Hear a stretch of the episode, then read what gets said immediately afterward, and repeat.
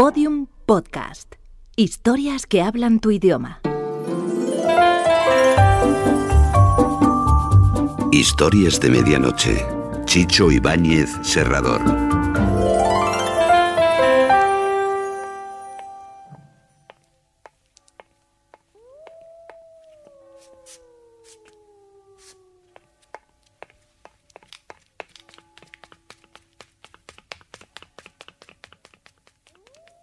Historias de medianoche.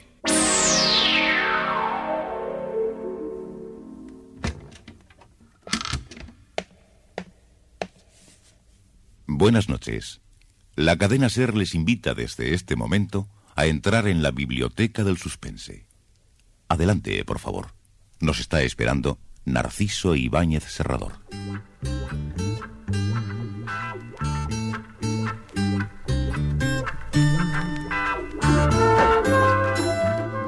Peter Osborne y Richard Levin habían querido guisar una liebre y se encontraron mojando pan en la salsa de un gato gordo. El banquero secuestrado por el que pedían 300 mil dólares resultó ser un mayordomo vulgar y silvestre. Y el precio de un mayordomo, por muy útil que sea, no llega a cotizarse a más de tres dólares el kilo, y siempre que sea calvo, porque eh, mayordomo sin calvicie vale menos. El asunto es que todo fracasó y Peter Osborne decidió aceptar la dirección de un plan eh, de ventas de bonos agrícolas eh, que le ofreció un oscuro individuo de negocios bancarios. Aceptaré mi nuevo oficio, Richard. Aquí solo hay dos posibilidades. Que tú y yo ganemos dinero con la venta de bonos, o que ese perlango resulte un sinvergüenza y tengamos que escapar a México.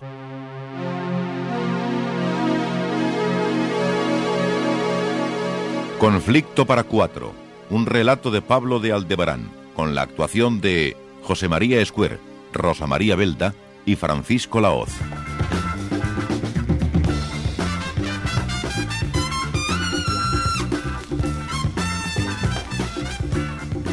Solamente tres meses duró el plan de ventas de aquellos bonos agrícolas. A los 90 días, y cuando estábamos obteniendo los primeros éxitos comerciales al haber colocado en inversores particulares más del 30% de la emisión de bonos, nos vimos sorprendidos por una denuncia colectiva de los compradores. Los bonos eran falsificados.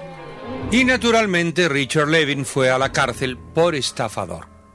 Y a su socio, eh, Peter Osborne, lo internaron en una clínica psiquiátrica. Eh, Nos, nos vamos a saltar esta triste etapa llena de penurias para nuestros amigos.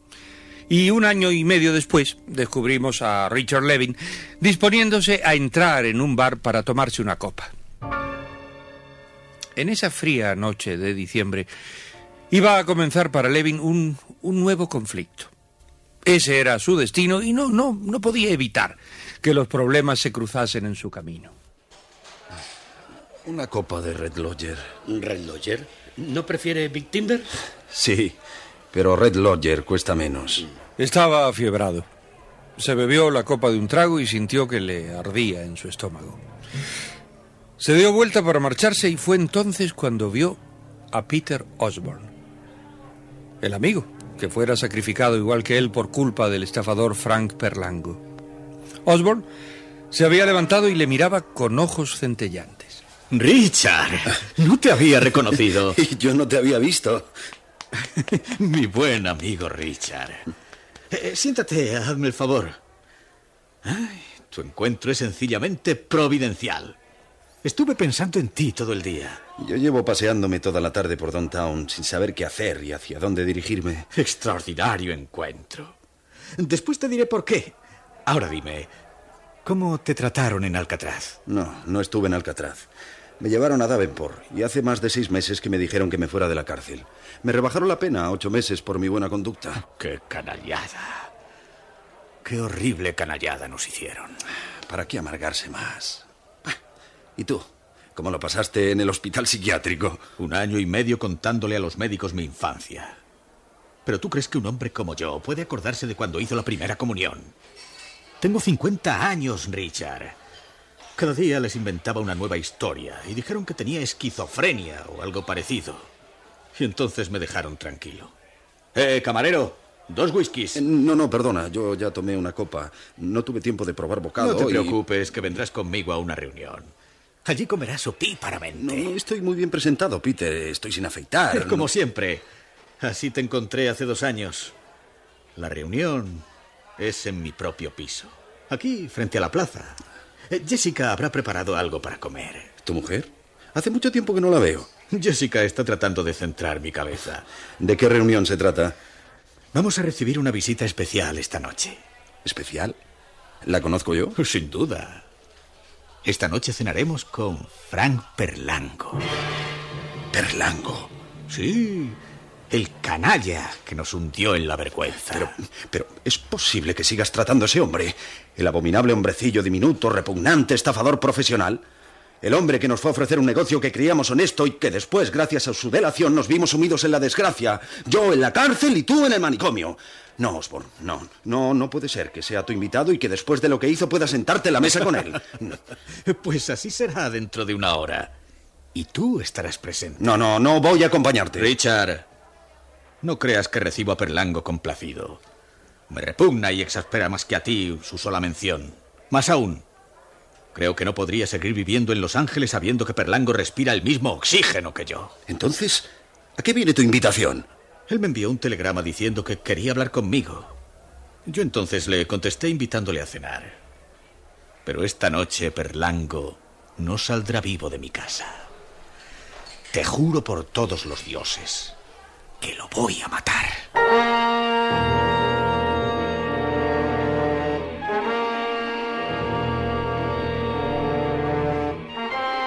Richard comprendió que su amigo Peter Osborne era todavía un convaleciente mental. Aceptó acompañarle al piso de la Plaza Pershing para ver si podía prevenir a la esposa de Osborne del peligro de la entrevista que se avecinaba. Cruzaron la plaza cuando, eh, cuando comenzaban a caer algunos copos de nieve. Llegaron pronto al portal del edificio y subieron en un ascensor hasta el décimo piso. Jessica les abrió la puerta.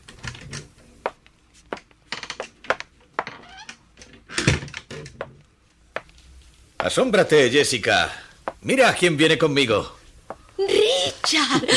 ¡Ay, qué alegría! No te habría conocido. Bueno, e- estás más delgado y un poco más viejo. Precisamente hoy estoy de cumpleaños. Cumplo 34. Pues lo siento, en la tarta no te pondremos velitas. Las necesito para el velorio de Perlango. Ah, no le hagas caso, Richard. Peter siempre habla de cosas trágicas. Sí, lo conozco. Siéntate, estás en tu casa. Yo voy a la cocina a preparar un aperitivo. A mí tráeme cerveza. La nieve me ha dado sed. Están quedando blancas las calles de Pershing Square. Peter, este piso tiene una vista magnífica. Se ve la cinta del río Burmac y la plaza parece una cacerola desde arriba. Sí, y la gente cucarachas. Por eso vine a vivir lejos de ellos. A la distancia son menos repugnantes. Creo que necesitas distraer tu cabeza, Osborne. ¿Qué estás haciendo ahora? ¿Escribes algún libro? ¿Escribir? ¿Para quién? ¿Recrear esa miseria humana que nos rodea? ¿Saber que lo que uno exprime en un libro va a quedar contaminado por esos bichos que se arrastran por la ciudad? No, Richard. Primero que aprendan a leer, después que aprendan a pensar y, y luego que aprendan a comprender un libro.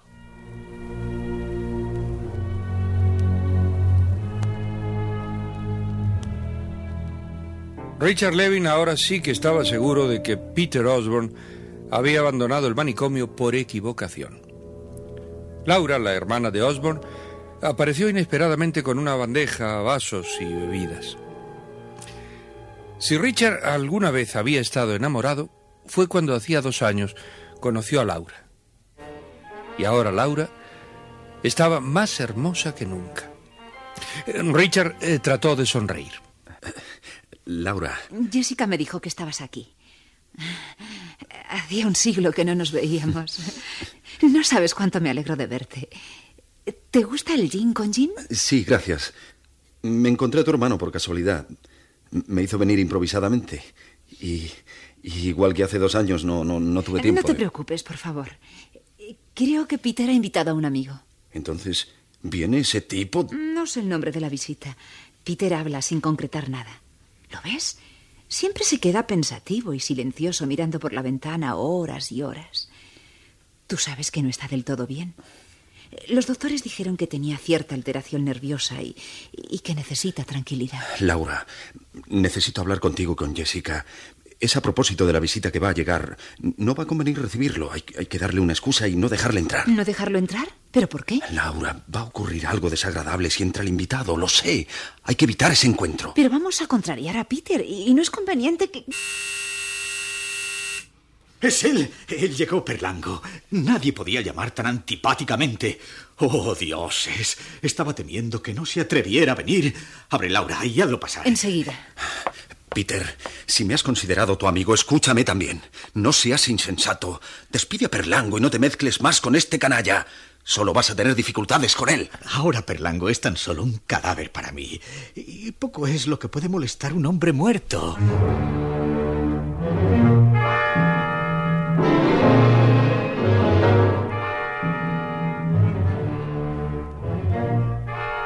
Frank Perlango había llegado. Era un hombre que no cambiaba con los años. Había sido desagradable desde su juventud y siempre aparentó tener una, una edad ambigua. Diminuto, delgado, eh, sus gafas cabalgaban sobre una pronunciada nariz aguileña. Eh, las grises cejas se levantaban a veces en un, en un tic nervioso. Llevaba un, un grueso abrigo demasiado largo para su estatura. Adelante, Frank Perlango. Te estábamos esperando. Me imagino que te acuerdas de Richard. ¿Richard? ¿Richard? Sí, fue tu socio. Pero la reunión no era con él esta noche. La conversación fue cautelosa y la cena breve. Nunca se llegaron a hilvanar tres frases seguidas. Serían las diez y media cuando volvieron al salón a tomar café. Jessica y Laura fueron al octavo piso del mismo edificio a ver un programa de televisión con unas amigas y los tres hombres quedaron en silencio por largo rato.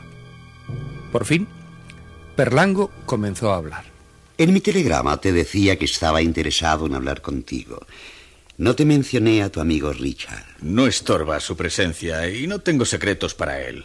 Es de mi confianza. No para mí. Pues lo siento. No tengo ningún interés en escucharle a usted, Perlango. ¿Puedo irme ahora mismo? No.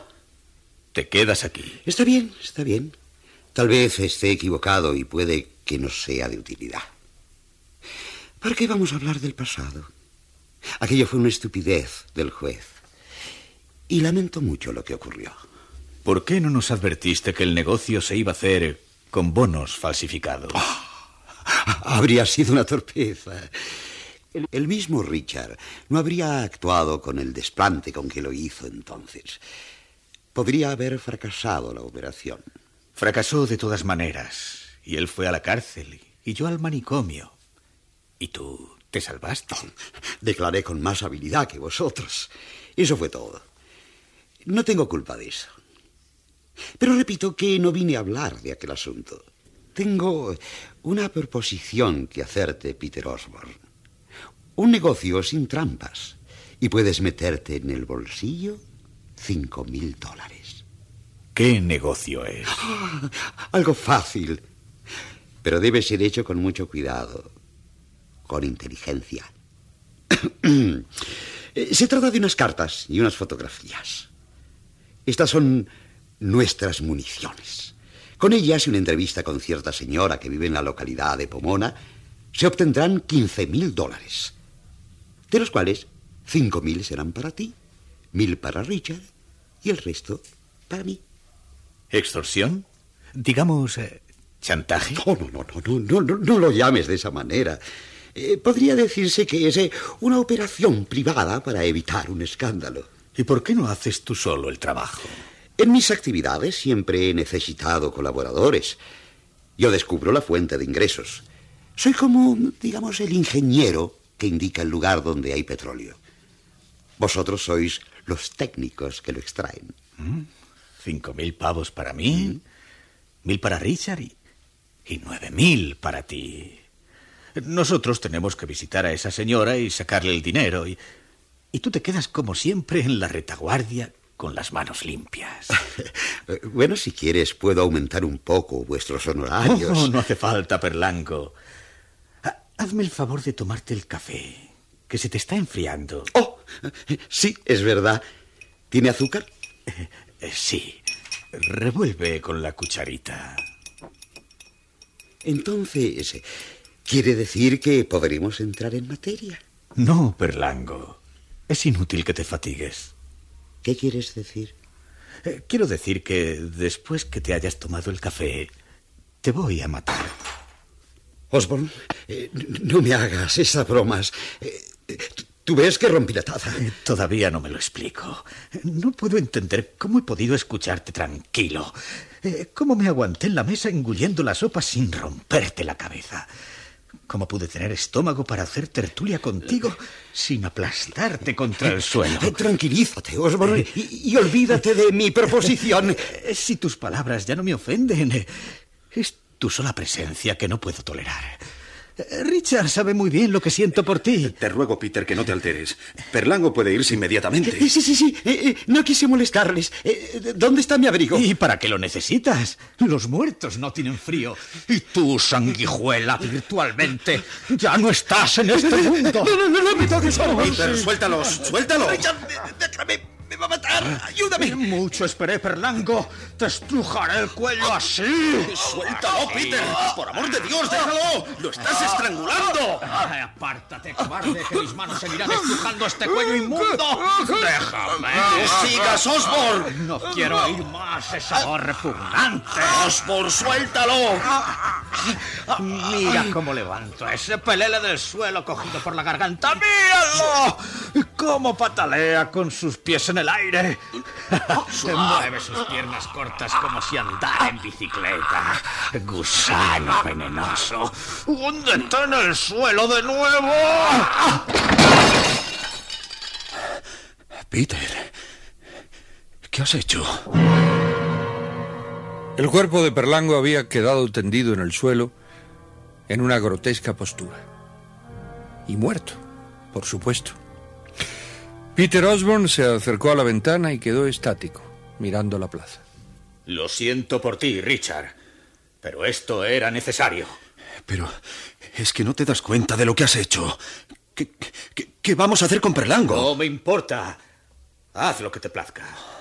Tíralo por la ventana si quieres, pero no me molestes. Ese es un problema que no me interesa. Háblale tú a Jessica, llamad a la policía si queréis. Mi cabeza estalla. Tengo que recostarme un instante.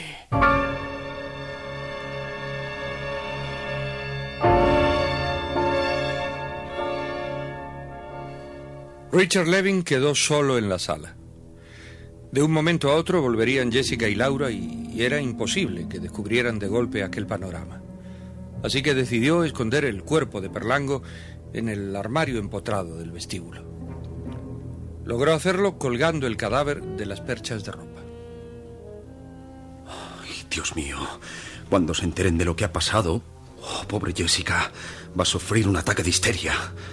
Jessica y Laura no tardaron en llegar. Volvimos antes de que terminara el programa. La película no podía soportarse. Es la peor que he visto de Michael Caine. ¿Qué tal, Richard? Eh, ¿Se fue el señor Perlango? Eh, sí, sí, eh, se fue y yo, yo, yo se estaba esperando. ¿Por qué? ¿Pasa algo? ¿Y Peter? Se fue al dormitorio. No se sentía bien. Tenía jaqueca. Ay, sus jaquecas de siempre. Eh, voy a verle. Laura. ¿Sí? No pude evitarlo. ¿Qué estás diciendo? Tienes una cara amarilla que da miedo. ¿Peleaste con Peter o es el hígado? No, el problema fue con Perlango. ¿Qué ha pasado? Tu hermano lo estranguló. No. Perlango era un canalla y por su culpa nos vimos envueltos en lo que tú sabes. Y esto que ha ocurrido va a ser peor. ¿Qué hicisteis con ese hombre? ¿Dónde lo habéis metido? Prácticamente lo colgué en el armario de la entrada. Pero es algo horrible, Richard. No sacas nada con esconder el cadáver de ese tipo. No pudiste evitarlo. No, fue imposible. Le retorció el cuello en un santiamén, igual que a una gallina. ¿Qué podemos hacer? Decírselo a Jessica, inmediatamente. No, no, pre preferí decírtelo a ti primero. Me, me siento un inútil. Cuidado. ¡Qué calamidad! Peter tiene un frío atroz. Voy a preparar la bolsa de agua caliente. No, Jessica. ¿A dónde vas? A sacar la bolsa de agua. Está en el armario de la entrada. No, Jessica, espera. No abras el armario. Están locos todos. No veo por qué no puedo abrir. El cadáver de Perlango había caído en los brazos de Jessica. Parecía, parecía un borracho que quisiera bailar con su pareja. Jessica sujetó un instante el cuerpo y después lo apartó de ella con horror. Dios santo. Es horrible. Está muerto. Apártate, Jessica, y siéntate aquí. Te lo íbamos a decir en este instante. Richard te explicará. Horrible. Horrible. ¿Quién lo mató? Peter, ¿verdad? Sí, Jessica. No ganaríamos nada mintiéndote. Ten calma, por favor. Oh, Peter, con sus violencias incomprensibles. ¿Y ahora? ¿Qué vamos a hacer ahora? Yo no puedo aconsejar nada. No, no se me ocurre nada. Ay, debemos llamar a la policía. Por ningún motivo. No podemos hundir de nuevo a Peter. Entonces, Si pudiéramos esconder el cuerpo de ese hombre en otra parte, nadie sabría nada. ¿esconderlo? Richard y yo podríamos bajarlo en el ascensor de carga y luego tratar de meterlo en el auto de Peter. Después, no sé, dejarlo en las afueras o en el río. ¿Qué dices tú? Ya te dije que no puedo pensar nada. Estoy atontado. ¿Escuchaste el plan de Laura? Sí, podemos intentarlo. Haré lo que queráis. Entonces no perdamos tiempo. Son las doce menos diez. No vamos a encontrar a nadie en la escalera de servicio. ¿Dónde le llevaréis primero? Al rellano de abajo. En el fondo del patio está el cuarto de las calderas. Allí lo podemos esconder hasta que Richard llegue con el coche de Peter. Si lo vamos a hacer, hagámoslo inmediatamente. Si lo pienso mucho, puedo arrepentirme. Quédate aquí, Jessica. Acompaña a Peter. Dile que vamos a arreglar el asunto. Yo cargaré el cuerpo. Ábreme la puerta y vigila si hay alguien en el pasillo. No viene nadie. La escalera está vacía. Entonces, adelante. Por suerte este fulano no era muy fornido. Es fácil cargarlo. Ayúdame un poco, Jessica, a ponerlo sobre mis hombros. Yo lo tomaré por los pies. ¡Deprisa! A la izquierda está el ascensor de carga. No hay nadie. ¡Vamos! El pequeño ascensor de carga comenzó a bajar con su siniestro cargamento. Cuando estaba entre el séptimo y sexto piso, el ascensor se detuvo. ¿Qué pasa, Laura? ¿Se ha detenido? Sí, esto pasa frecuentemente, pero ¿lo habían arreglado? Trata de manipular los botones. Yo me estoy fatigando aguantando este monigote. Cuesta mucho sostenerlo de pie. Es inútil, no sube ni baja. Y hemos quedado en mitad de dos pisos. Pero esto es una barbaridad. Estamos encerrados en este sarcófago de latón. ¿Sabes? Casi me dan ganas de reír. No, no, no voy a soportar que te rías. Ayúdame a aguantar el cadáver. Ay, no pierdas los ánimos, Richard. Shh, silencio. ¿Escuchas? Alguien está subiendo por la escalera. Sí, es la mujer de la limpieza. La veo por la escalera. ¿Qué ocurre? ¿Se les quedó el ascensor detenido? ¿Puede usted hacer algo para que siga bajando este aparato? Soy Laura Osborne, del piso 12. Trate primero de cerrar bien la puerta. Desde aquí veo que está mal cerrada. ¡Ay, qué estupidez! Yo la cerraré.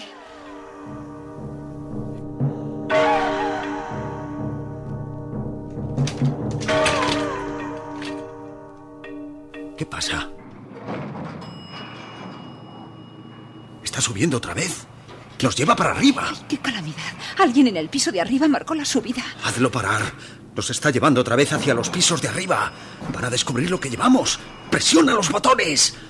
Estamos pasando por el octavo piso. Inútil, no se detiene. He tocado todos los botones. Shh, ¡Cuidado!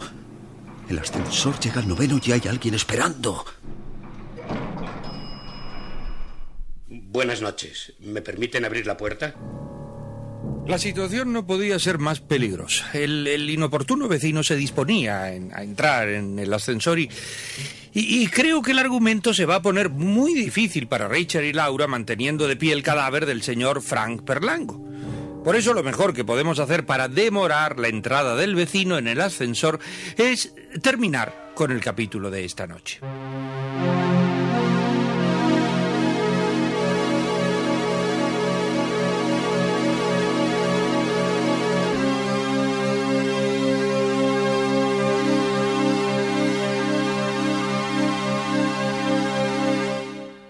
Historias de Medianoche. Diariamente de lunes a viernes por la cadena Ser, una selección de relatos con los componentes del suspense y del humor negro presentados por Narciso e Ibáñez Serrador. Y si nunca han viajado en un ascensor sosteniendo por las solapas a un cadáver, eh, pueden hacer la prueba cuando gusten. Miren, aquí en, el edificio de la radio tenemos siempre un ascensor disponible para ese tipo de pruebas. Eso sí, el muerto eh, lo tienen que traer ustedes porque el portero, el portero de aquí de la radio, ya no alquila cadáveres. Hasta mañana. Historias de medianoche, con mucho suspense. Síguenos en Twitter, arroba podiumpodcast y en facebook.com barra podiumpodcast.